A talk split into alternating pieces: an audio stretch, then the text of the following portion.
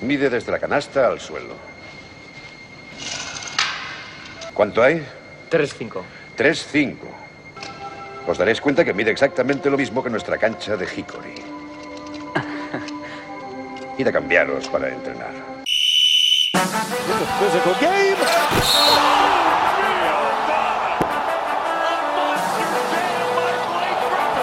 Ahí va Rudy. Mate! ¡Qué mate de Rudy! Final seconds.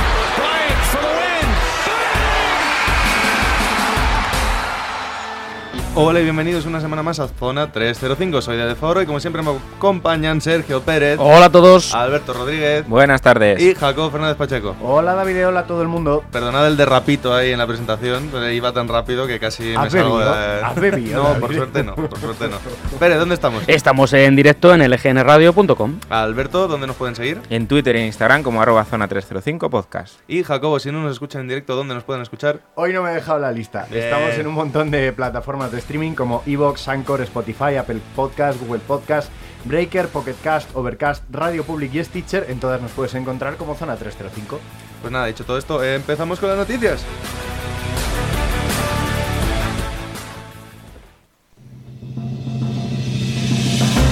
Y es que ya se ha decidido el primer título de la temporada. El Madrid del ASO se impuso en la final de la Supercopa a un Barcelona que mostró destellos de lo que puede ser, pero que no pudo con un Madrid pues que todavía está mucho más hecho. En cualquier caso, el gran ganador de la noche sin duda fue ante Tomic, que gracias a la llegada de Mirotic ya no es la víctima principal de los chistes de se fue al Barça a ganar títulos. No solo Supercopa, también ha arrancado ya la Liga Doméstica. Muchas son las dudas que nos deja esta Liga Andesa. ¿Cómo funciona este nuevo Barcelona? ¿Tendrá tanta importancia Garuba como en estas primeras jornadas? ¿Pueden clásicos como Vasconia y Valencia romper el dominio de blancos y azulgranas? Solo hay una cosa clara, el estudiante se va a salvar a una jornada del final y desperdiciará su sueldo más alto en un extranjero que va a estar de vacaciones todo el año. En Euroliga, Armani anuncia un flamante fichaje, Luis Escola Jr. El hijo de la leyenda argentina llega después de formar parte del mejor quinteto del... ¿Qué, qué, qué es, qué es, Que- que es el de verdad, es Que el de verdad. Sí, sí, Pero si, pero, pero si tiene edad para estar ya haciendo asados con sus nietos, ¿qué me estáis contando? ¿Cómo que es escolar de verdad? Hombre, lo, lo- lo seguro es que tiene plaza, plaza asegurada en el parking y además preferente. Y para acabar, en NBA, los Media Day nos han dado los primeros titulares, aunque la sobrada del mes, sin duda, viene de la mano de nuestro amigo Dwight Howard, que ha dicho que quiere hacer lo que hizo Chamberlain en Lakers. Mientras tanto, los de Púrpura y Oro ya han suspendido cautelarmente a Dwight por consumo de estupefacientes. Pues sí, esto- Pensamos que ha hecho- dice, no sería raro. dice eh, Vogel, pensamos que ha hecho uso de la reserva secreta de peyote de Phil Jackson. La alternativa es mucho peor, y es que lo haya dicho en serio.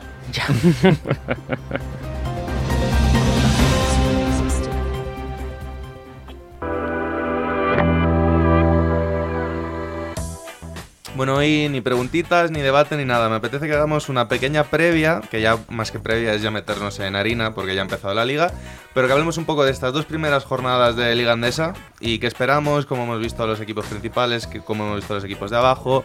Un poquito repasar eso. ¿Qué pensamos que va a ser de esta temporada? ¿A quién le apetece empezar? Bueno, yo es que por ver he visto solo resúmenes, porque como estoy ocupado los fines de semana y demás, eh, pues es que sinceramente esta temporada me espero pocas novedades. Creo que ya sabemos que los dos de arriba están probablemente más fuertes que nunca. Madrid y Barça, entonces yo creo que a lo mejor sí, eh, como has comentado antes en el noticiario con mucho, con mucho humor, probablemente la verdadera emoción de la competición esté en ver quién no desciende o quién no se lleva la cuchara de madera, porque el tema de ascender, descender también está, está ahí. Y poco más tengo que decir. Bueno, yo creo que han empezado muy bien los equipos que han ascendido, ¿no? Sobre todo Bilbao, lo hemos visto a muy buen nivel en general. Y mm, espero una lucha encarnizada seguramente por meterse en esos eh, puestos 6, 7, 8 de playoff. Algo que vimos el año pasado, ¿no? Que vimos sorpresas. Mm, por lo demás, eh, coincido con Jacobo en que los dos grandes, aunque el Barcelona es cierto que ha empezado con más dudas, ha tenido un calendario un poquito más complicado, pero los dos grandes mm, espero casi que 30 victorias de cada uno, 30 de 34 posibles. Por lo demás, eh, Valencia, Basconia, vamos a ver cómo les pasa factura la Euroliga más dura de la historia, porque les veo un poquito cortos de plantilla. Mm, Betis se ha reforzado muy bien por destacar a alguien, ¿no? El baile de entrenadores ha sido ha sido este año masivo. Sí, el juego de la silla en el que Sí, sí. se levantaba uno, ocupaba la silla al otro. Entonces, bueno, yo sobre todo destaco eso, aparte también lo que ha dicho Jacobo, de esa lucha por no descender, porque los que han subido se han reforzado muy bien y vienen fuertes. eh, destaco esa lucha por el playoff y vamos a ver eh, esas posiciones mm, para Copa del Rey. Mm, Ya que estamos a principio de segunda temporada, y lo hicimos también en la primera, me voy a centrar un poco en el tema fichajes del Barcelona. Yo creo que va a pasar como la temporada pasada, que recordamos que tuvo muchos fichajes, nueva plantilla, había que asentarse. Este año ha habido menos fichajes, pero más importantes. Entonces, ¿qué es más complicado? ¿Coger muchas piezas y unirlas o coger dos o tres piezas muy importantes y que funcionen con el equipo que ya tenías? Entonces, a lo mejor por ahí está el tema de que el Barcelona todavía no ha arrancado. Y como sorpresa, pues la verdad que me ha sorprendido San Pablo Burgos, que ha empezado muy bien, con mucha confianza en su fortín, eh, muy arropado por la afición. Bueno, es que ha ganado ocho- eh, cuatro partidos en ocho días. Con el tema de, de la Champions y demás que se han clasificado. Claro, el tema con el Burgos es que evidentemente la preparación está enfocada a este inicio de temporada porque les venía mm, todo lo gordo. Habrá que ver si consiguen cuánto consiguen aguantar hacia finales de temporada, porque si la preparan para estar fuertes ahora, les puede salir bien y sacar cierto rédito, pero a largo plazo igual llegan las piernas a ver si aguantan tanto tanto compromiso. Vamos a ver el calendario, pero yo creo que nos esperamos, yo creo, un mes muy bueno de Burgos y luego sí que llegará el descenso. De, no el descenso de categoría, sino el descenso de forma física. Porque al final ellos sí que Burgos suele tener una primera parte, una segunda vuelta, una primera parte de segunda vuelta muy buena. Entonces vamos a ver ahí la mano de Peña Royal, que de momento se, van, se está notando. ¿eh? Y bueno, por hablar del descenso, ya que sin querer ha sacado el tema, eh, ha empezado bastante flojito Juventud, por no hablar mm, de Obradoiro, que es el que va último. ¿Creéis que Juventud puede sufrir por mantenerse ahora que han perdido a su gran referente en la Provítola? ¿O Hombre, esto es un poquito susto de inicio de temporada? No es solo que hayan perdido un gran referente, han perdido al MVP de la temporada pasada. Es que a qué equipo en qué liga no le afectaría eso. Sí, pero, pero Prepelic ha empezado muy fuerte. ¿eh? También es cierto que se han enfrentado en la primera jornada al Madrid, que al final quieres que no es lo normal, es una, una derrota, eh, ¿no? Eh, pero ya en el segundo partido Prepelic hizo 35 puntos, si no me equivoco. Entonces, mm, yo creo que no lo van a pasar tan mal, pero tampoco va a ser tan buena temporada como el año pasado. O sea, lo del año pasado sí que fue, muy fue difícil, sorprendente. claro. Fue sorprendente. También porque es- tienen la baja no solo de Aprovítola, sino de Todorovic. Entonces, Todorovic será muy importante. Ay, Todorovic, Todorovic, no me hagas hablar. Y mm, el debate que todos están esperando, el que ya habéis asomado un par de veces, Madrid-Barcelona. ¿A quién veis favorito este año? Mm, De momento, el, el Madrid tiene que ser favorito por, por lo que ha demostrado en Supercopa, por lo que ha demostrado ayer en Euroliga. Pero el Barcelona, vamos a ver cómo ensamblan las piezas. Vamos a ver las bajas. De momento, los dos bases a priori que eran este año están lesionados. Entonces, vamos a ver cómo juega ese factor. Sí, a lo que voy yo es, de inicio, evidentemente, el Madrid tiene que, tener ventaja, aunque solo, tiene que tener ventaja, aunque solo sea por los años que lleva junto al Sí. núcleo, no tienen que ensamblar tantas piezas de golpe. Pero en cuanto a techo, lo que es el equipo que va a estar a final de temporada, ¿cuál creéis que tiene más techo de los dos equipos? ¿Cuál tiene el techo más alto? A ver, yo es que creo que por la plantilla, sin ir más lejos, el que tiene gran categoría de favorito es el Barça. Porque al final tiene los jugadores más potentes, en teoría, los contratos más inflados, en teoría, etcétera, etcétera, etcétera. Pero claro, el Madrid tiene pues lo que siempre hemos barrido un poco a favor de los equipos, que es la experiencia. El llevar un núcleo determinado unido mucho tiempo, y que al final el sistema lo tienen ya todos los jugadores, hasta los nuevos que han llegado más que interiorizado. Es que al final fichajes como Jordan Mickey o la Provítola, dices, ¿desentonan en algo en el, en el esquema de Lasso? Pues para nada, es que parecen uno más. Mm, el- a ver, a priori el Barcelona tiene más techo. Me quedo con unas palabras que ha dicho Pesic, que no suelo coincidir mucho con lo que dice, pero que tiene razón. Dice, nosotros todos los años somos favoritos, pero solo tenemos dos Euroligas en nuestra historia. Entonces, mm, con calma, ¿no? Quiero decir, por- con calma con este equipo. En un principio sí que se espera que en Liga Andesa arrase y en Euroliga todo lo que no sea, me lo hablaba con un amigo hace ya un tiempo, todo lo que no sea ganar dos Euroligas en los próximos tres años con este equipo, para mí es un fracaso. Pero bueno, hay que ganarlas. Alberto, ¿quieres añadir algo? Es que mojarme es complicado. Porque son, pues eso, dos extremos, la experiencia y el núcleo, que tiene calidad, frente a un techo muy alto que se puede desarrollar, pero ¿y si no? Porque puede pasar también eso.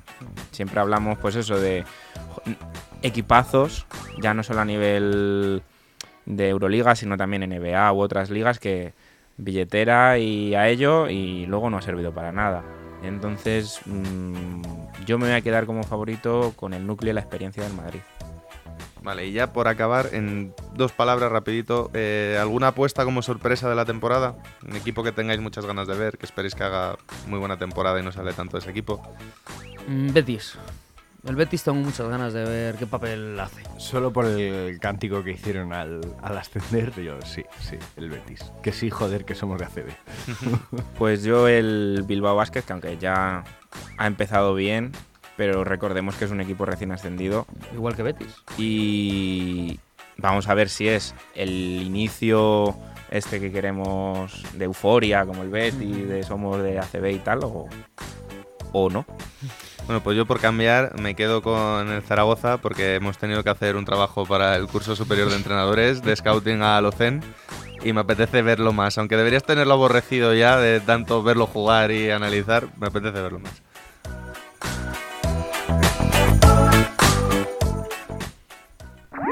Síguenos en redes. Estamos en Twitter e Instagram como arroba zona 305 podcast. Zona 305. Únete al equipo.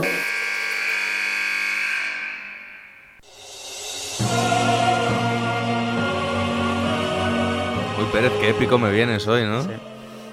Hoy vamos a hablar de Euroliga. Espera, espera, espera. Que ahora- rompe, ahora rompe, espérate, ¿no? En algún momento rompe, prometido. Ahora. Hala, ya puedes hablar.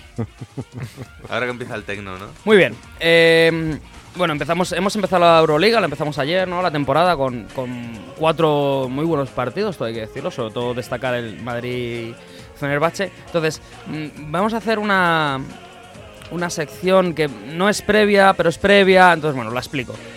Vamos a intentar sacar mm, eh, a los 10 mejores jugadores de esta Euroliga. Los que consideramos que en esta Euroliga súper competitiva, con 18 equipos, que nunca ha habido tantos, con tan buenos equipazos, vamos a entre todos sacar a esos 10 jugadores, ¿no? Porque nos gusta mucho el top 10 NBA, pero nunca hablamos del top 10 Euroliga. Entonces, vamos a ver si entre todos, con esta sección, sacamos esos 10 jugadores. Entonces, os explico el- lo que vamos a hacer hoy.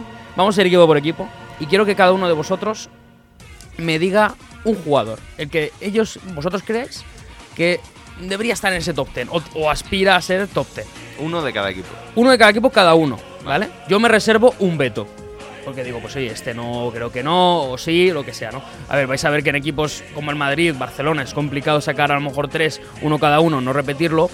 Pero cuando lleguemos al, al Asbel Villeurbannet, vais a ver que vamos a coincidir, ¿no? Entonces ya os aviso, vamos a ir por orden alfabético, vamos a empezar en Alba Berlín y Vale. a ver hasta dónde llegamos. ¿Sí? Vale. Vale, un segundo que yo tengo las plantillas en, en papel. Entonces Sí, bueno, tú es que eres muy clásico en ese soy muy sentido. clásico. Yo esto de la radio lo hago, lo hago muy así, ¿vale? Que le, que le- que le vamos a hacer. Entonces, bueno, Pero ya está. Yo os digo equipos, vosotros con a lo mejor un pequeño argumentillo me decís, pues yo creo que este jugador es el mejor de la plantilla, podría aspirar a, a- a estar en ese de top 10. Entonces empezamos con Alba de Berlín. ¿Qué jugadores creéis que destacan en este equipo de Alba de Berlín? Empezamos Mm. bien, ¿no? Por ser un jugador al que yo he visto en su etapa universitaria, eh, destacaría a Mackay Mason. Mackay Mason. Bien. Eh, base, si mal no recuerdo, de eh, Yale, creo recordar. Eh, un jugador inteligente no solo dentro de la pista, sino también fuera, podemos deducir por su educación. Eh, en base atípico me recuerda bastante a Kevin Pangos en su, en su estilo de juego. Eh, yo creo que por talento puro, si hablamos de, talento, es quizá el, el- el mejor del Alba Berlín, en mi opinión. Muy bien. Bueno, pues yo mm, igual me quedo con Marcus Ericsson, porque siempre me han gustado mucho los tiradores. Y mm, pues eso, además, por puntos por minuto el año pasado hizo muy buen papel con el Granca, el equipo no hizo tan buen papel, pero bueno. Ahí queda eso. Muy Y- bien. Y aquí viene el problema, que yo soy el que más desactualizado estoy de equipos de Europa. A ti te sonará, por ejemplo, Peyton Siva, ¿no? Sí, pero vamos, muy, muy no te suena muy bien. No. Con lo cual, bueno, a ver, yo.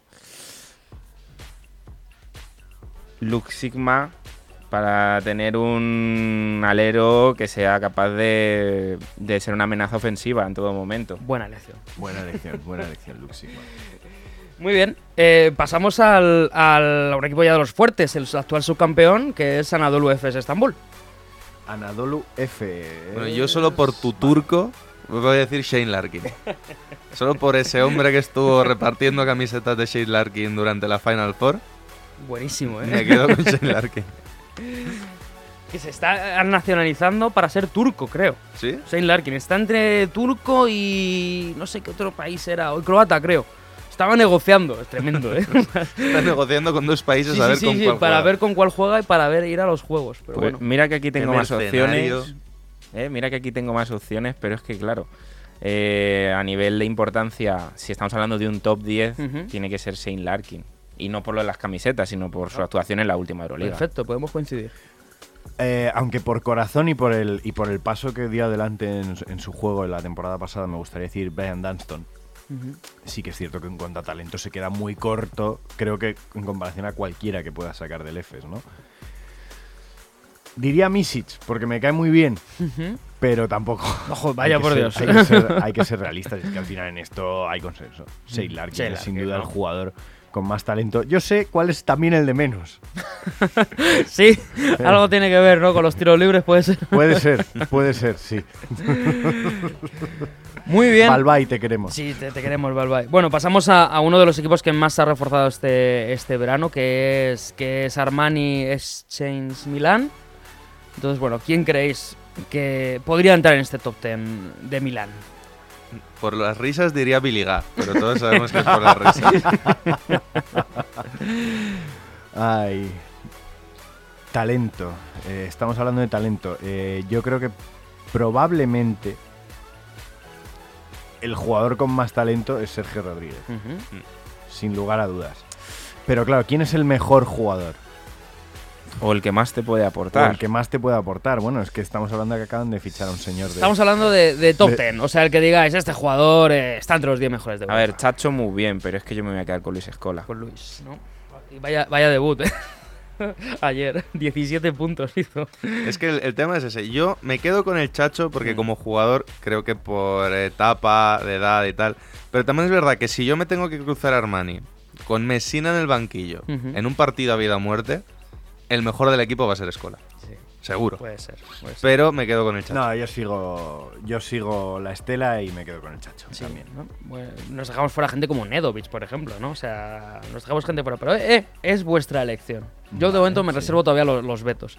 Bueno, vamos con uno de los equipos que a priori no tiene mucho recorrido, que es Estrella Roja, de Belgrado. Alguien que destacar de Estrella Roja. Que no sea Perperoglu, que tiene 108 años. Pues mira, yo voy a destacar a Lorenzo Brown. Lorenzo Brown ha sido dos veces MVP de la Liga de Desarrollo con unos promedios absolutamente espectaculares. Además es un ex de Filadelfia, con lo cual le tengo ahí en el Te corazón. tira pa' casa eso. Lo tengo ahí en el, en el corazoncito. No, pero es un base muy interesante. Es un base de 1.98, rápido, que carece principalmente de tiro exterior, pero, pero muy fuerte, muy rápido, un gran distribuidor de juego. Yo creo que en cuanto a talento es, es quizá el mejor de, de su equipo. Bien. Ju- justo lo que has dicho de que sea un base alto, que es de los pocos que conozco, aquí ante todo sinceridad, eh, creo que dentro de ese top siempre tiene que aparecer algún base que sea alto y que aporte ese dinamismo, esa diferencia dentro de la pista. ¿David? Bueno, yo como sé que de este equipo no va a salir nadie para el top 10, voy a hacer el voto de corazoncito de ánimo, se lo voy a dar a Kuzmich para que se recupere de esa lesión y Joder, de es que eres un tierno. Es que el tío va de duro, pero luego. Muy bien. Pasamos al siguiente equipo. Este ya es de los gordos, que es CSK de Moscú. Uf, madre mía. Yo creo que me voy a quedar. del A- a- aquí hay donde elegir, ¿eh? Sí, sí, sí. Sí, me río de todos y digo Boronsevich. Uf, talento. Es que claro. uf, Bueno, mientras piensas, claro, vale, sí. voy a meter un poquito interior. Yo creo que en la Euroliga o en Europa, sin más, es una eh, competición que le hace más favor que lo que era en la NBA y voy a quedarme con Costa Cufos. Muy bien. Yo creo que ya tengo uno y creo que va a sorprender este año y va a ser uno de los mejores jugadores de la Euroliga, que va a ser Ron Baker.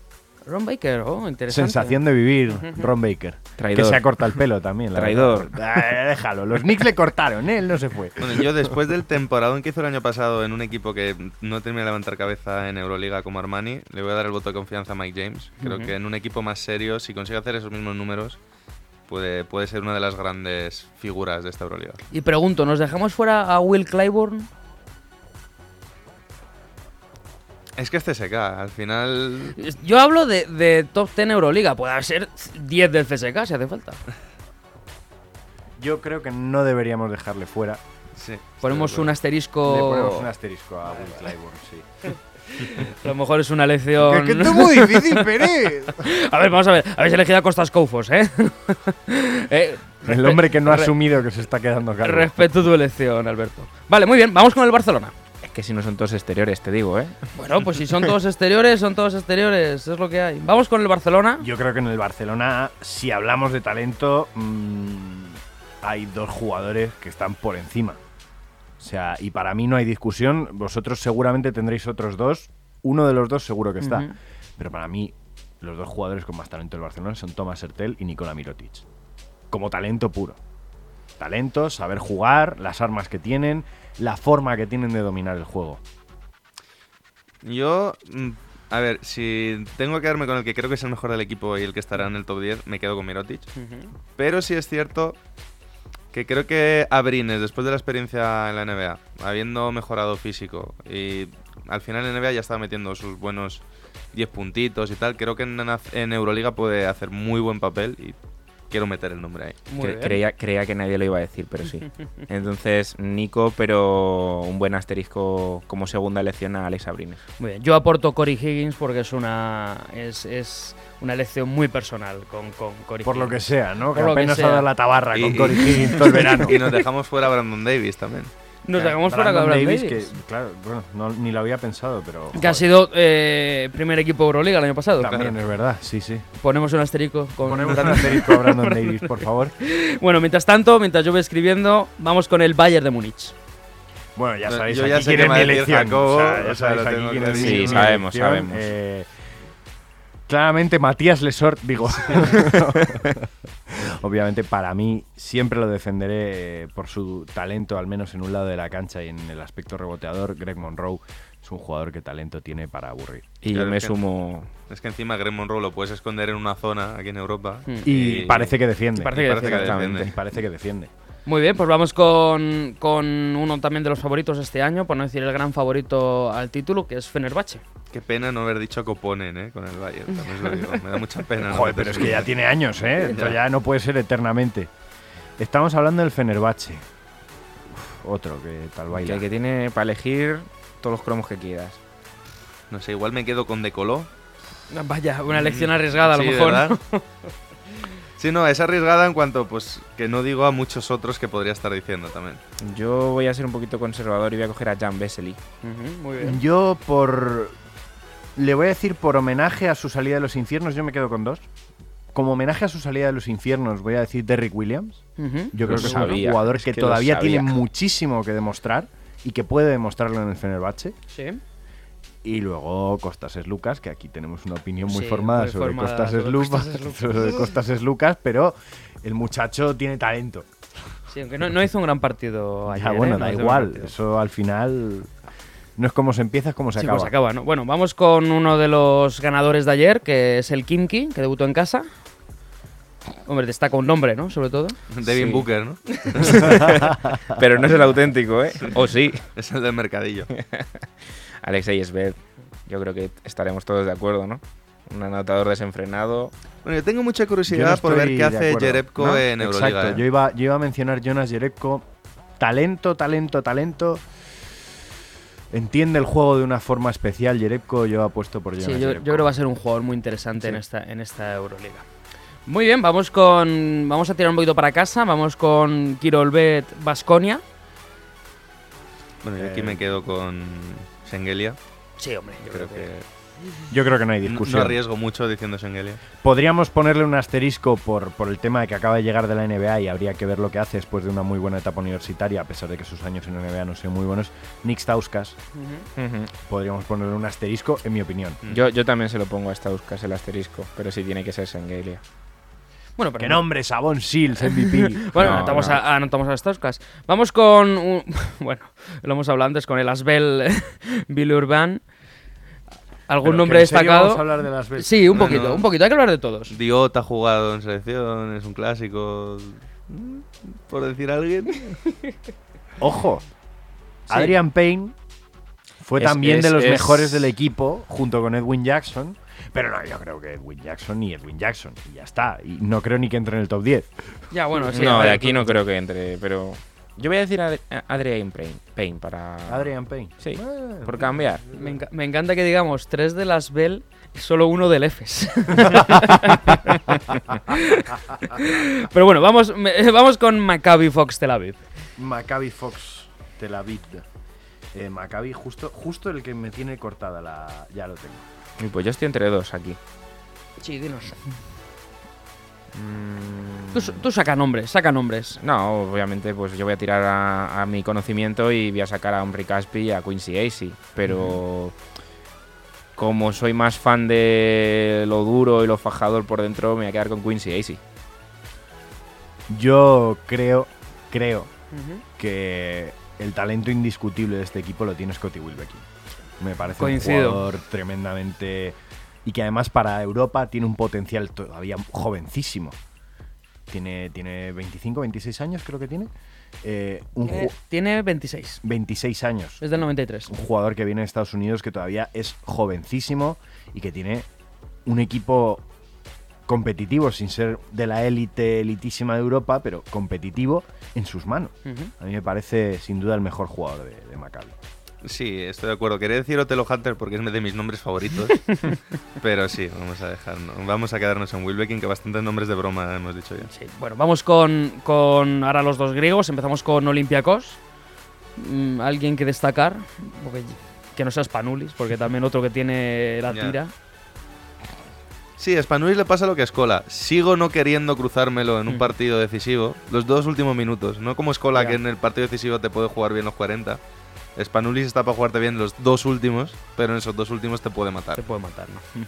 Si hablamos de talento, yo apostaría por Mindaugas Kuzminskas. Mm, Mm. Totalmente. Eh, es un jugador tremendamente completo que sigue teniendo esa pequeño pero del tiro exterior. Es joven, le falta todavía un poquito más de desarrollo, yo creo. de Pero yo creo que ha, venido muy bien, ha venido muy bien de Estados Unidos, es un Hmm. jugador capaz de dominar, que puede jugar casi cuatro posiciones sin ningún tipo de dificultad. Eh, yo creo que si quitamos a Spanulis de la ecuación, pues, bueno, un griego te hará el caso por Papá Nicolau, pero pff, Ya. vamos a ver. Pero dices que tiene problemas en el tiro exterior, Mindaugas.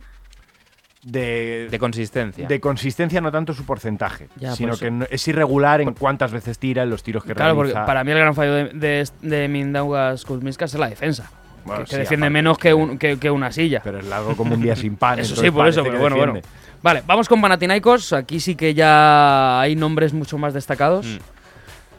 O sea, podemos ir sobre seguro y decir Calates. Sí, o sí. arriesgarme, porque de verdad creo que es un jugador que en Europa puede meter todo lo que quiere más y decir Jimmer Fredet. Es que se, pueden- se pueden decir los dos. Yo me quedo con Fred por eso, porque además es que es una apuesta personal, que es que desde que empezó en la liga y veías que no estaba muy para NBA, era estos tíos que decías, es que este tío en Europa en Europa destacaría. puede hacer lo que quiera. Mm, yo estoy de acuerdo contigo y me quedaría con Jimmer Fredes, pero por cambiar un poco y tampoco coger a Calates, voy a coger a Wesley Johnson. Uh, muy interesante. Yo apuesto por dos, Jimmer Fredet y un jugador que en mi opinión está bastante infravalorado dadas sus capacidades, Ioannis Papapetru. Para mí es un jugador muy válido que yo creo que va a dar algo de qué hablar este año. Muy bien, vamos con, con el, el campeón de España, con el Real Madrid. Tres nombres, ¿eh? No quiero más. No me vale decir todos. Tres nombres. Eh, yo voy a apostar, visto el final de Mundial que hizo, voy a apostar por la plena recuperación de Sergio Llull y voy a decir Sergio Llull. Pues con el mismo argumento, final de Mundial y tal, Gabriel Deck. Oh, interesante. Yo creo que si hablamos de talento puro, hay dos jugadores que están muy por encima del resto. Que son Anthony Randolph y Facundo Campazzo. Pero por tema de importancia en el equipo, yo diría a Facundo Campazzo y en un segundo plano a, a Anthony Randolph. Muy bien, vamos, ya nos quedan solo tres equipos, vamos con Valencia. Yo soy muy fan de Dublevich, porque me gusta mucho, y me voy a quedar con Dublevich. ¿Más? Es que claro, yo, yo aquí se me cruzan dos ideas. Porque yo considero que el mejor jugador en cuanto a lo que más aporta al equipo como equipo no es Dublevich. Dublevich es claramente la estrella. Eh, pero claro, es que Sam Van Rosson para mí es, es una clave del Valencia total. O sea, no, no, no pueden jugar sin él. ¿Tú crees que aspira a top no, 10? hombre, por Dios, qué cosas decimos. Yo aquí estoy dando conversación. Ah, bueno, pero es que si es aspira a top 10, nos podríamos haber saltado algún equipo de Sí. Claro, exactamente. Bueno, pero ahora vamos a hacer una pequeña criba. Tranquilos. Pequeña o Yo grande. voy a, voy a Dublevich y probablemente en un segundo plano. Y aquí me la juego Mike Toby. Yo también voy a coger a, a, Bojan Dublevich. Sobre todo porque recuerdo aquella charla que a tres de nosotros nos dio eh, Jaume Ponsarnau, Sí. en la que nos explicaba que el sistema funcionaba gracias a él y sin un tío como él, Valencia no habría funcionado. Sí, o por ejemplo Dornekam. Dornekam es un jugador mucho más importante de lo que parece. Bueno, vamos con los dos últimos. Yo Vamos solo quiero decir, Sí, no sí. sé cómo no hemos dicho ninguno, el hombre con el nombre más de comando de jamás, que es Brock Motum. Brockmotum, Brockmotum. Campeón del concurso de triples, cuidado. Vamos con Zalgiris. Eh, todos sabemos mi opinión sobre Brock Motum, Sí, ¿no? sí, todos Vale. Vamos con Zalgiris, Kaunas, que este año sí que es cierto que tiene un equipo un poquito más flojo que, Mm. que otros años. ¿Se puede decir Jessica Vicius? No, no, lo ¿No cuentan los no. entrenadores? No cuentan. Si queréis otro día hablamos de entrenadores, pero hoy nos toca jugadores. Yo tengo, yo lo tengo claro. Dinos. El australiano Jock Landale. Oh, es que tú y los australianos... No, pero además por el seguimiento que... el seguimiento que le hecho claro. de su etapa universitaria, yo Sí. creo que es un jugador que, sobre todo, teniendo en cuenta el equipo en el que está, que es flojito, que viene a una Euroliga en la que un jugador como él ahora mismo se lo rifan. Un interior que puede tirar de fuera, que es rápido, que es largo, que defiende. Yo creo que Jock Landale va a ser el jugador más destacado, sin duda, de- del Zalgiris. Puedo estar de acuerdo. Sí, ¿no? Por desconocimiento, sobre Por, todo. por desconocimiento y porque Bueno, es el único quiero decir, que podríamos conozco. decir- podríamos haber dicho Grigoni y Sulanovas. ¿no? Ulanovas, Ulanovas, yo habría eh, destacado Ulanovas. Quiero decir, probablemente Ulanovas yo lo pondría como mi segunda opción. de Bueno, nos quedamos pero- con, sí, sí. con Landale y ya por último Zenit San Petersburgo. Es que. Aquí yo sé cuál va a decir Jacobo, Hombre. pero, pero ese no, porque no va a ser top 10 y lo sabes, ¿verdad? Lo sé Andrew. Sí, sí, lo sé totalmente. Debería Ah, pues- serlo. ya. Debería serlo, pero. Ay, Albisi, te quiero, Albisi. Hmm. Eh, no, hombre, yo, yo apostaría. Si hay que elegir a uno, yo apostaría por Will Thomas. Sí, Probablemente. sí. Teniendo que elegir, ¿eh? Porque tampoco hay ninguno que diga, oh, esto es un Bueno, top a, 10. a- a John. a Yo lo mejor. iba a decir Gustavo Ayón, Pero para un top 10. Sí, Ya, bueno. sí. Yo creo que, o sea, como decíamos antes, hay exteriores, hay interiores. Sé que aquí esto no va de posiciones, pero... Bueno, tenemos 20 minutos de programa. Sí, ya sí, hemos- ya yo o- creo que ya es momento de criba. Sí, sí, vamos a hacer ya la criba en porque si general. no, nos quedamos sin tiempo. Eh, repaso de Alba Berlín, Mackay Mason, Ere- Marcus Erison, Luke Sigma. Quitamos a alguien de manera muy clara. Podéis quitar a Mackay Mason, pero ya os arrepentiréis. De todos modos, no todos los equipos van a tener. Es que Efectivamente. o sea, es que de Alba Berlín yo creo que no va a haber ninguno de los tres. Bueno, vamos a dejar uno para la próxima sección, por si acaso. ¿no? Vamos a quitar a Mackay Mason, seguro. Luego, ¿qué más? De Analu Efes tenemos a Saint Larkin, de Armani Jeans, Sergio Rodríguez, Luis Escola, yo creo que les dejamos, ¿no? Sí. De Estrella Roja Kuzmich está bien el homenaje, pero, Pero a lo lo mejor le podemos quitar, ¿no? De CSK, Costas Koufos, Ron Baker, Mike James, Will Clyburn.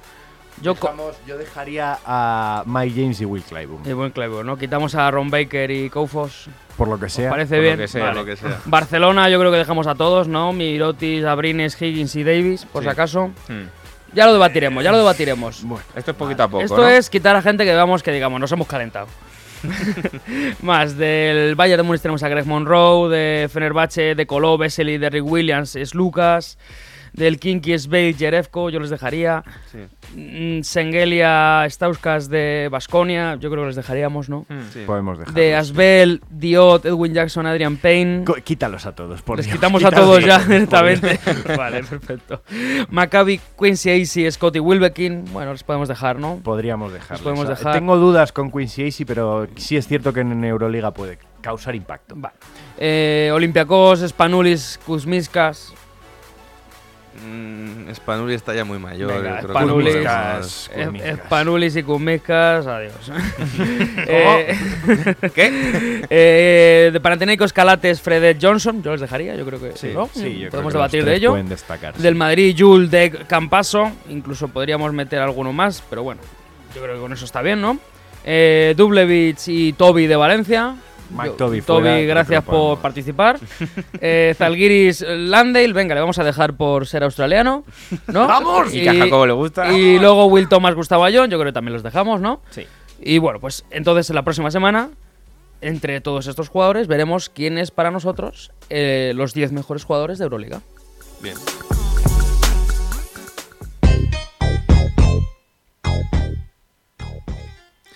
Bueno, como siempre, nuestras tres pistas para saber de quién hablamos hoy. La persona de la que hablamos hoy mide 2'13 y calza un 56 de pie. Y no digo más. Apenas está describiendo a la mitad de pibos del mundo, gracias. Uh, es que ese pie, cuidado.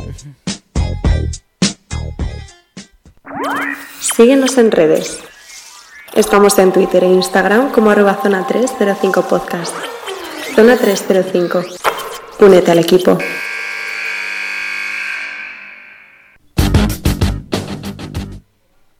A ver, Jacobo.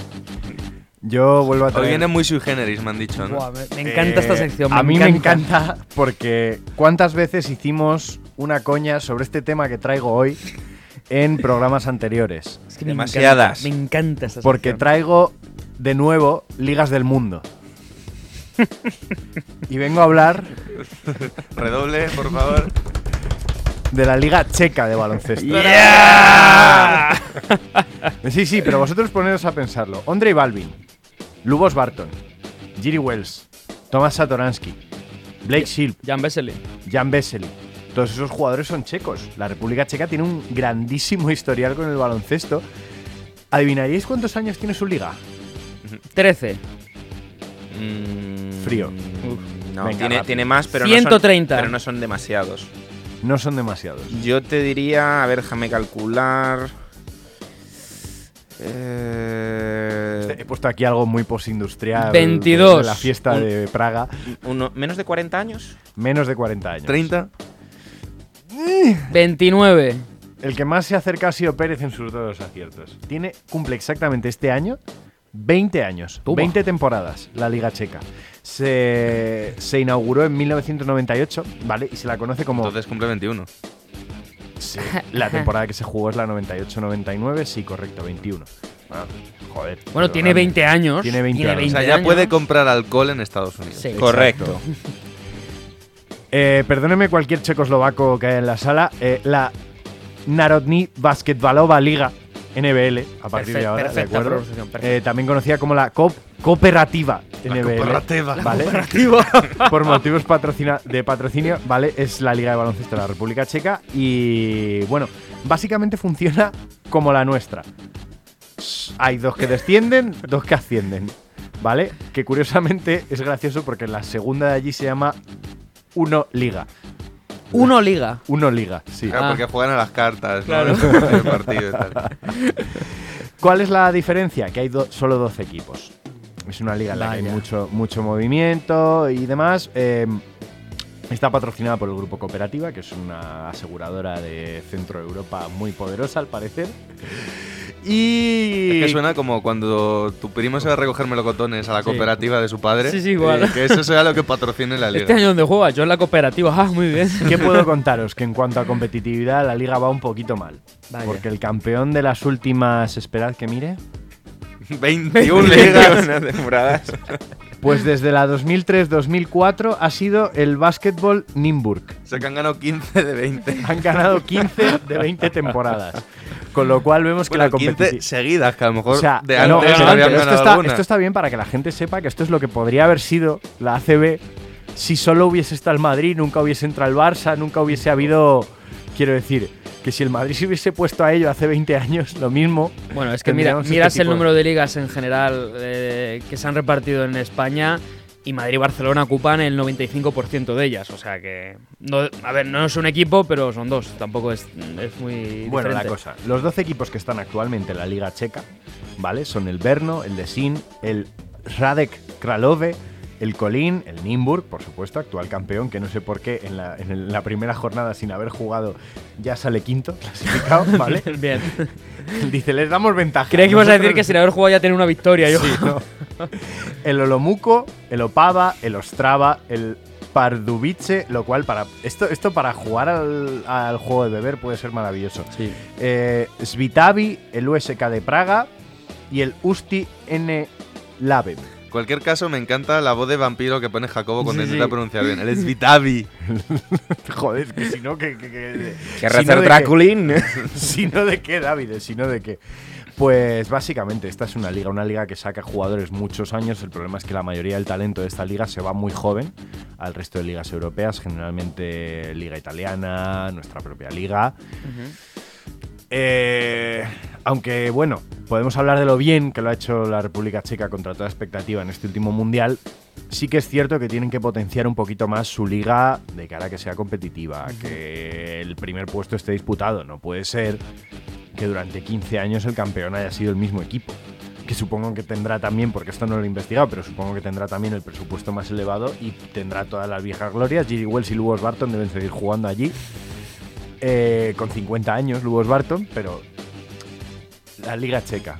Me desafiasteis y acepté el desafío. A mí, yo, a mí me sorprende que, que teniendo un equipo tan poderoso no, no haya aspirado a, a jugar, aunque sea una Eurocup o algo, ¿no? Por, por poner un ejemplo, Eslovenia, que es un país al final de 2 millones de habitantes, tenía el Olimpia de Ljubljana, que al final era un equipo que hace 10 años era un habitual en, en Euroliga y, y daba guerra. Sí, que al final, si la República Checa ha logrado suficiente talento como para hacer un papel digno en el Mundial, quiere decir que si un equipo aglomera todo ese talento, que es lo normal cuando un equipo domina tanto, pues por lo menos eso, para hacer un papel digno en Europa, ya ni siquiera ganar el título, pero por lo menos aparecer y hacer Sí, un papel digno ser- debería... ser un habitual, ¿no? Sí. Lo que me temo es que desde un punto de vista presupuestario están bastante cortitos y por eso nunca hemos visto al, al Nimburg en, en Euroliga, ni en Eurocup, ni en ninguna de estas competiciones, porque creo que de presupuesto van bastante limitaditos. Aparte de que todos sabemos que el deporte rey en la República Checa es el hockey sobre hielo. Y eso pues dificulta tema de un país que no es especialmente rico más allá de su turismo, dificulta un poquito el tema del desarrollo del deporte. Pero bueno, la he traído. Bien, ¿eh? Bien, la he bien. traído. Un aplauso para Jacobo.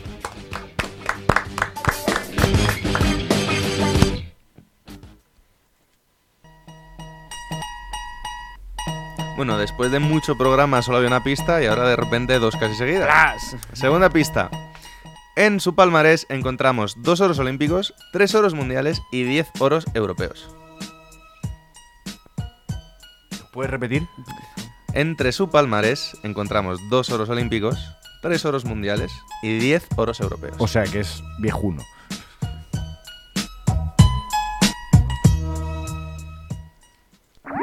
Síguenos en redes. Estamos en Twitter e Instagram como arroba zona 305 podcast. Zona 305. Únete al equipo.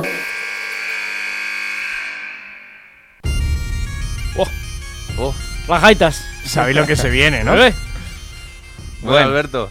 Volvemos, después de una semana de parón y otra de parón, a tu historia. Eh, Me gustaría saber qué pasa. ¿Siempre son irlandeses los que presentan sección? No, pero es que esto, o- esto a Alberto le motiva y está de fondo genérico. ya Exactamente. para la sección. ya, ya está cerrado, como que eso va a ser nuestra sintonía de sección. Bueno, antes de arrancar, como siempre, recordar a los oyentes cómo pueden participar en esta sección. Eh, los pasos son muy sencillos. Graba un audio lo más limpio posible, de una duración máxima de 5 minutos. Eh, puedes enviarlo a nuestro correo que es zona305 podcast.gmail.com perdón. y en el caso de que tengas dudas acerca de la grabación o cualquier tipo de consulta, puedes escribir a ese correo o puedes escribirnos por privado tanto a Twitter como a Instagram. Y bueno, en base a la biblioteca que poco a poco vamos formando, con Jacobo, que me va ayudando con el montaje y tal, esta semana he seleccionado una historia corta, pero que considero especial e intensa. Así que, a ver qué os parece. ¿Le, le damos? Vamos a escuchar. Dale al play. Le damos.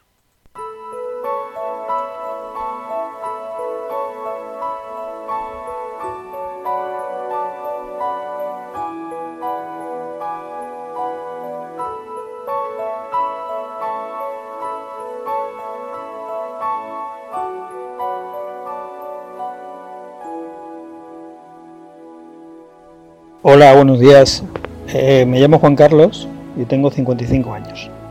Mi historia con el baloncesto se remonta a los años 70, cuando empecé a ir con mi hermano a ver partidos del Real Madrid en el desaparecido pabellón de la antigua ciudad deportiva, el que estaba en el Paseo de la Castellana.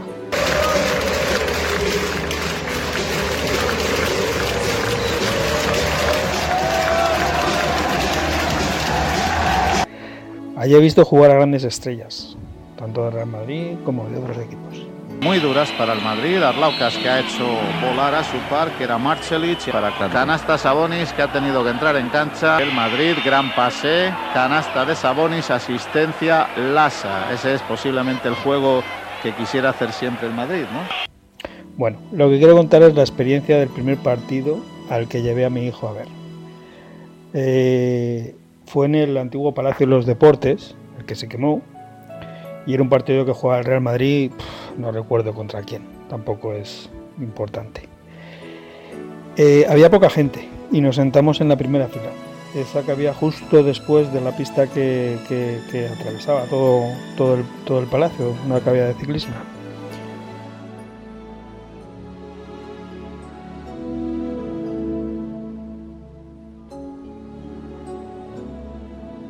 Eh, mi hijo tenía espacio para moverse y la verdad es que no hizo demasiado caso al partido, pero algo debió de quedarse en su mente.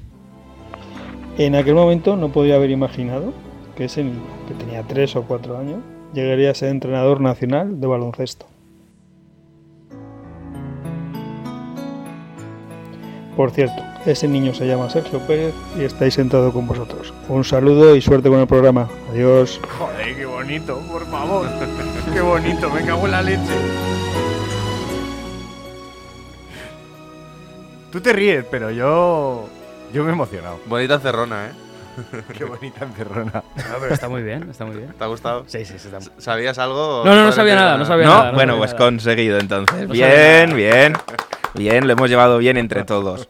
El otro día cuando pregunté, tenemos evidentemente grupo de WhatsApp del programa y tal, entonces pregunté, he visto en el mail que nos ha llegado una sección y Alberto rápidamente me pilló, oye mira, creo que es el padre de Pele. Llevo 30 segundos escuchados, pero no digas nada más, no insistas. Yo, vale, vale. Menos mal que paso de vuestros mensajes en el grupo, ¿eh? ¿Qué tienes que decir? No, No, recuerdas eh, ni contra quién era el partido, ¿no? Que me voy a acordar con, con tres años, pero sí que alguna vez me la ha contado la, la historia. Y sí que recuerdo algunos partidos eh, en el Saporta, teniendo, pues, yo que sé, siete, ocho años. Que sí que, joder, sí que nos gustaba ir. O sea que ahí yo creo que quedó ahí, ¿no? En, ese, en la mente, ¿no? En el subconsciente. Pero bueno, pero sí, sí, es cierto. Ahí estábamos. Bueno, y antes de acabar sección, un último recordatorio, como siempre. Cinco minutos máximo, audio limpio, zona 305 podcast arroba gmail.com. Cualquier tipo de duda, o al correo, o a Twitter, o a Instagram. No seáis tímidos y participar en tu historia.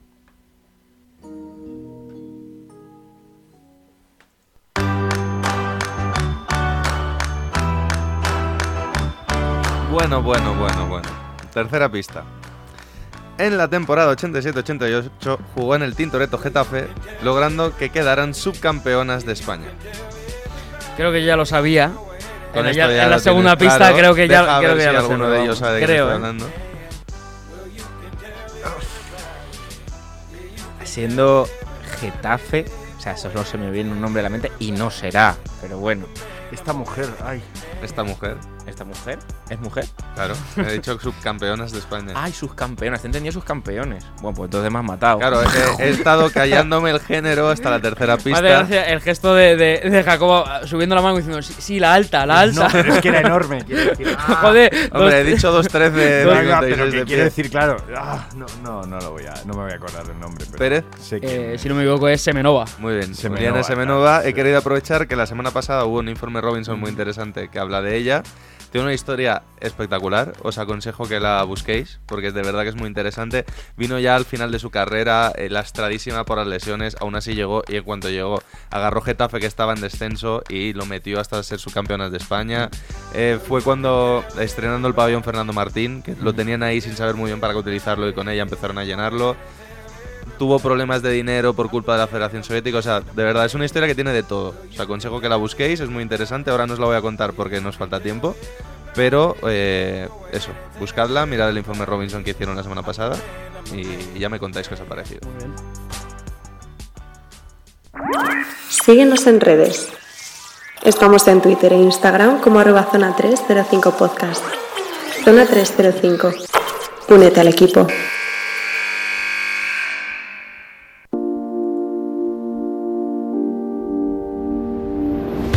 Bueno, chicos, top y flop, contadme lo mejor y lo peor de la semana. ¿Quién empieza? ¿Quién Yo, empieza? yo. Vale, vale. Joder. tanta prisa. Vale, eh, mi top es que para mí personalmente esta semana ha arrancado todo. Han arrancado mis niños, que vienen locos perdidos desde el verano, entonces es un desastre. Pero esto, porque me apetece. Eh, porque me gusta entrenarles y porque los adoro. Y además, sobre todo, cuando hay multitud de niños nuevos apuntados por encima del fútbol, que ya lo dije hace dos semanas. Y también estoy contento porque arranca la competición de federación con el equipo sub-22 que llevo. Flop. A más de una persona de esta mesa le ha pasado. Maldito NBA League Pass. Este año el NBA League Pass ha decidido autorrenovarse y de repente te encuentras la sorpresa de que en tu cuenta bancaria hay menos dinero. Entonces tienes que escribir un correo para reclamar y decirles, oye, que en mi país hay ciertos descuentos y ya lo cogeré. No, vale. Aunque te digo que tu, tu top ha sido un poco también al sol, ¿eh? Porque empiezan ya las competiciones, ha sido muy de... Oye, los brindis al sol valen, ¿eh? Valen, no me fastidies. Em, bueno, voy yo, si queréis. Mi, mi top eh, va a ser para Dazone en este caso. eh, a, la, so- a la vez que su flop. Pero bueno, el top sobre todo porque va a retransmitir por primera vez en España todos los partidos de Euroliga. Y encima con comentarios en español, cosa que no vemos en el Mundial. Y para mí eso es un paso adelante eh, para difundir el baloncesto en España. Flop a la vez porque es cierto que su canal de, streaming y demás es costoso y laborioso. Es, mm, cuesta más de lo que parece. Eh, los partidos no están al instante. mm, hasta dentro de tres o cuatro horas en televisiones no sale. Entonces hay mucho que trabajar ahí. O sea, buen paso, pero hay mucho que trabajar. Yo. El top. La sección, la sorpresa que le hemos metido aquí a, a Sergio Pérez, que, que venía preguntándome por el camino. Bueno, ¿y, y Alberto qué hace? ¿Y Es verdad, Alberto sí. ¿qué, qué tal? que no sé qué. Y yo, no, bueno, me ha, me ha pasado una historia, pero no ha querido que la escuche. Y entonces tal, yo he mezclado más o menos como he podido. Yo ingenuo que me lo he creído. Sí, porque sin escucharla mezclarla es como voy a meter música aquí, en este cacho, y a ver qué pasa. Si no te ha quedado cojonuda, ¿eh? y yo diciéndole, y yo diciéndole, Sí, sí. pues patrones de la onda Sí, que sí, hay, cuando cogen aire, cuando... Pues debe ser así, yo, pues debe ser así. Ay, y mi flop, pues a mí mismo, por haberme perdido las primeras jornadas de Liga Andesa y, y Bueno, por- pero estás entrenando. o sea Claro, que- estoy entrenando, estoy haciéndome más entrenador todavía, pero aún así, me, me fastidia mucho perderme porque creo que, es, que es, es mi oportunidad de aprender bien a hacer estas cosas. Bueno, yo, aunque Pérez diga que es un brindis al sol, me da igual. Mi tope es este fin de semana, después de un año de parón, tengo mi primer partido oficial y estoy con muchas ganas de entrenar. Y mi flop va para Boyd Howard, porque es que es un sobrado hasta cuando quiere ir de humilde. Porque que- no quiero aprender de Chamberlain, que cuando llegó a Lakers eh, dejó de anotar para ayudar al equipo. Es en plan de, no estás quedando de humilde, perro, y no estás para hablar, además. Si vas a dejar de anotar es porque no puedes. Y encima Chamberlain no dejó de anotar Claro, tampoco. es que Chamberlain tampoco dejó de anotar, o sea, eso, iba borracho, seguramente. ¿Pero quién de los dos? ¿Chamberlain o Los dos, los los dos? dos. Solo que Chamberlain era un alcohólico de estos funcionales. A ver, Jacobo, ¿qué canción nos traes hoy? Pues os traigo un auténtico temazo. No sé si sois muy fan de los DJs aquí. ¿Alguno? Eh, Yo de Venga, sobre todo. DJ, venga. No, os traigo un, un tema de Armin Van Buren. Hombre. Que se llama. eh, Ese no lo hemos dicho en el top 10 de jugadores de Euroliga. Puede ¿no? ser. No jugaba en el Alba de Berlín. Armin creo. Van Buren, que además de tener el apellido de un ex vicepresidente de los Estados Unidos, por si no lo sabéis, eh, es DJ, eh, se le llama el rey del trans, pero aquí creo un El tema... rey del trans. Del trans. Ah, yo pensaba que era Dwight Howard también. Ronaldo. que aquí creo un tema un poquito diferente, eh, más bien tirando al funky, que se llama Sex, Love and Water. Un tema muy alegre. Este, que- este es sueco, ¿no? El este es Van sueco, Buren. Van ¿no? Efectivamente. Pero Creo sueco como No, holandés. Holandés. Hombre, por el apellido yo deduzco que holandés. Van Ah, Buren. Puede ser un nombre artístico. Puede ser un nombre artístico. Yo es por dar no información. lo descartamos. Por dar información en este programa de música a los oyentes. ¿Nos vamos o qué? Bueno, con Love, Sex and Robots, has dicho. Water, ¿Cómo? tío, water. water. ¿Cómo? Love, Sex and Water. Sí. Ah, vale, vale. Bueno, ya os pues- contaré algún día cómo descubrí la canción. bueno, pues con Love, Sex and Water nos despedimos hasta la semana que viene. Adiós. Adiós.